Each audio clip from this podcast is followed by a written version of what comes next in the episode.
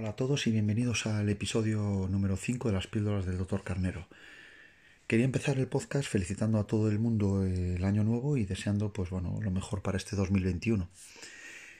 Y sin más vamos a bueno, abrir el podcast con, un tema ya, manido, pero voy a volver a explicar un poquito más a raíz de un podcast que escuché de un, de un amigo de, de un foro al que le tengo aprecio y quiero empezar diciendo que no se toma mal ni mucho menos mi podcast pero simplemente, bueno, tengo una opinión diferente y, bueno, me gustaría, aparte de compartirla con él, pues compartirla con todos los que me escuchan.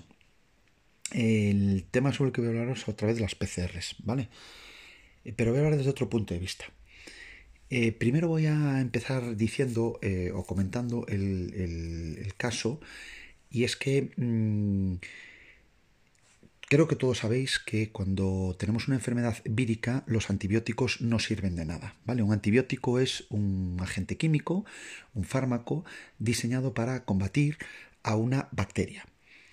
Eh, el antibiótico, por su mecanismo de acción, no hace o no le hace nada o no afecta a una infección que está causada por un virus, ¿vale? Dicho esto, eh, las neumonías las hay de dos tipos, o fundamentalmente dos tipos, las que están causadas por virus o las que están causadas por bacterias. Lógicamente una neumonía vírica, que es un tipo de neumonía causada, por ejemplo, por el coronavirus, el tan famoso coronavirus que está ahora, no se va a curar con antibióticos. Eso mm, lo, puede decir, lo puede decir, si no me creéis, pues lo podéis consultar en cualquier médico y no se cura con un antibiótico. Cuando una persona llega a un hospital y le diagnostican de, neumonía y dicen que posiblemente causada por coronavirus, porque no se puede descartar, y sin embargo le dan un tratamiento de antibióticos, eh, uno de ellos, por ejemplo, ceftriaxona, que es una cefalosporina, precisamente eh, una cefalosporina usada en neumonía y la persona mejora, es obviamente una neumonía causada por una bacteria. Pues si fuera causada por un virus no iba a notar mejoría. Y si mejoras con un tratamiento con, antibióticos es que la neumonía es bacteriana. La neumonía bacteriana, y esto que me corrija eh, algún, médico especialista en, radiología, una neumonía con simplemente una prueba de imagen no distingue si es eh, bacteriana o vírica. ¿Vale? No se distingue. A una radiografía no se distingue. Hay que hacer más pruebas. ¿Qué pasa? Que si es bacteriana hay que hacer cultivos.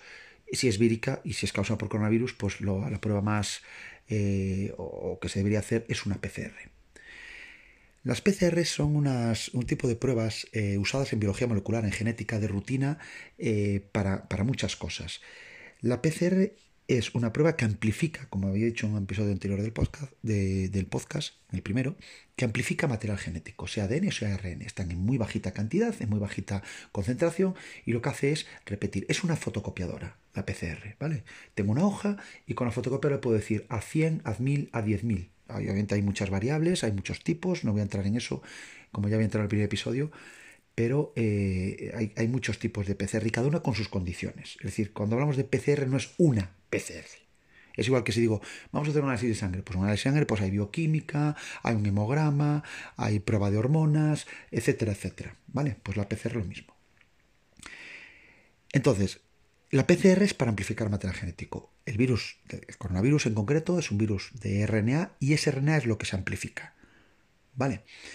En consecuencia, en una muestra determinada podemos detectar presencia o ausencia de coronavirus, pero siempre teniendo en cuenta dos cosas. Primero, que la prueba no es 100% infalible, lógicamente, no hay ninguna prueba, ninguna prueba que sea con un 100% de fiabilidad, ninguna. Tendrán un 99% de especificidad, sensibilidad, pero el 100% habrá alguna muy punta, pero no hay ninguna. Siempre se puede escapar algún falso positivo, algún falso negativo. Pero en el caso de las PCRs, si están bien hechas y si están usando, y bien hechas tanto la recogida de la muestra como la propia técnica, la efectividad es de más del 98%. La efectividad total, vamos a ver, tanto la sensibilidad como la, como la especificidad. Más del 98%. Yo no sé, habrá gente que diga eso es una mierda, hablando en plata, pero no sé, yo me fío de una prueba que me da más del 98% de especificidad y sensibilidad, sinceramente, yo sí. Eh, eso punto número uno. Y, punto número dos, que la PCR, independientemente el, propósito es detectar en una muestra en un momento concreto si hay o no hay y, tiene un límite de detección. ¿Vale? Si yo intento fotocopiar un papel, lo fotocopio rápido. Si lo fotocopio muchas veces sin ningún problema.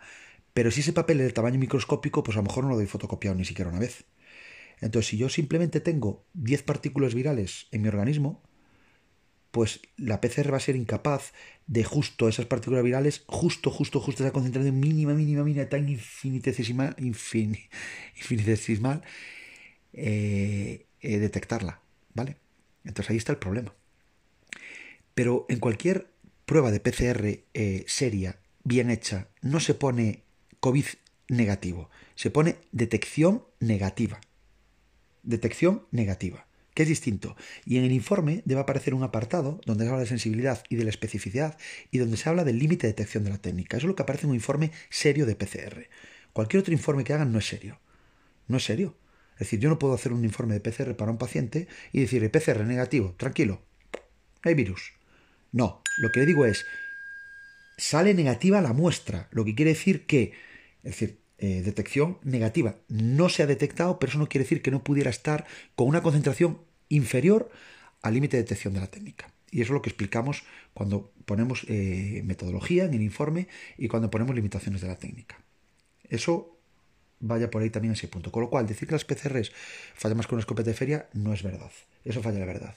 Es como decir, eh, y pongo el ejemplo, ya lo sé, es como decir, es que el TAC me salió negativo. Ah, ya y al cabo de cuatro meses, es que mira, tienes un cáncer, un cáncer en el cerebro, un tumor en el cerebro. Ah, pero el TAC dijo que era negativo, ya, pero es que era un tamaño. No, no, no, no, es que el TAC es una mierda, el TAC no vale para detectar nada de esto. No, pues el TAC tiene un límite de detección que a lo mejor si es milimétrico el tumor, el tamaño del tumor no se ve en un TAC, por ejemplo.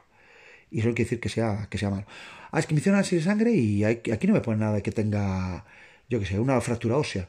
Sí, pero es que mira, el, es que el análisis de sangre no. No, no, no, no, el análisis de sangre es una mierda. Esto es una. El análisis de sangre no vale para nada, porque no me detecta que tenga una fractura ósea.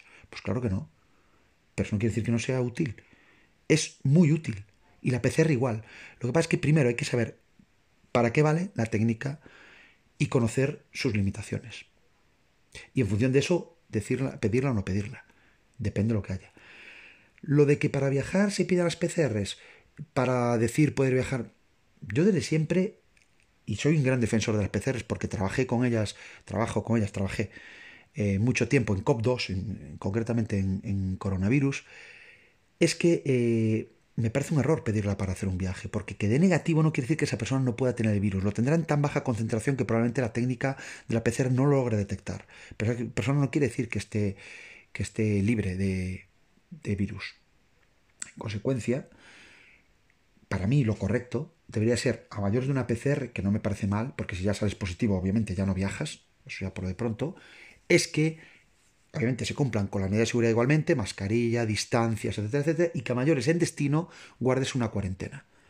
Y una vez que pases la cuarentena, entonces sí, has pasado la cuarentena, eh, no tiene ningún síntoma, se vuelve a hacer otra PCR en destino después de 10 días, una semana, 10 días, 15 días, depende.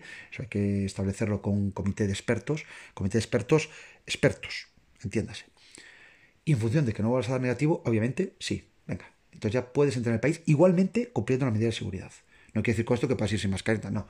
Vale, completamente. Pero esa es la, sería la forma de proceder y no una simple PCR. En cuanto a los precios, eh, sí, bueno, eh, yo, puedo, yo puedo hablar del precio de mi laboratorio, no puedo hablar de otros precios, pero en mi laboratorio, si no recuerdo mal, la PCR ya costaba 80 euros. 80 euros, no 150. Entonces, bueno, si en algunos sitios cobran 150, pues bueno, ahora que... Lo que pasa es que tendemos a pensar que, no sé, eh, las pruebas son baratas y no, realmente tienen un coste, realmente tienen un coste. Y que las pidan obligatorias para viajar y nos parece un timo porque tal. Hombre, la forma de proceder sí me parece a mí un timo la forma de proceder, es decir, que con una PCR ya parece que estás libre de peligro. Pero, oye, pues a mí también me parecen otras medidas eh, injustas y, las tengo que acatar. Pues, ¿qué vamos a hacer?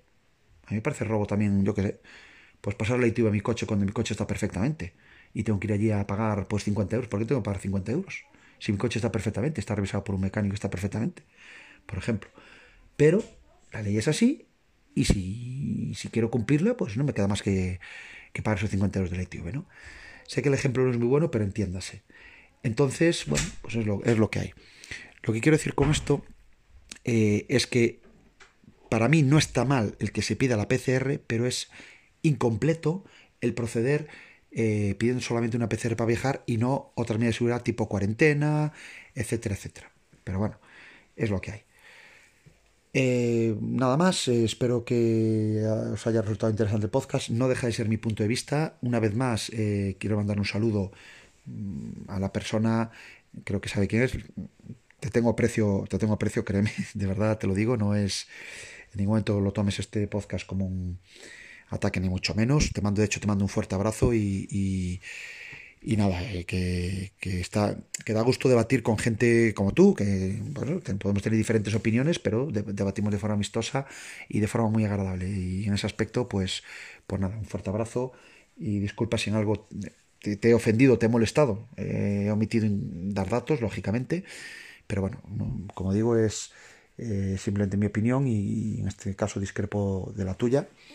Y bueno, he dado unos argumentos en, consideración. También tengo que decir al respecto que eh, mi opinión personal, nuevamente, aparte de que creo que la neumonía era bacteriana, insisto una vez más, el que haya serología positiva es porque sí que creo que anteriormente has pasado coronavirus, has, pasado coronavirus. A no ser, y esto lo digo con la boca pequeña, que fuera un falso positivo de IgG IgM. Así como decimos que las PCR mm, tienen un límite de detección y una sensibilidad en especificidad, una serología le pasa exactamente lo mismo.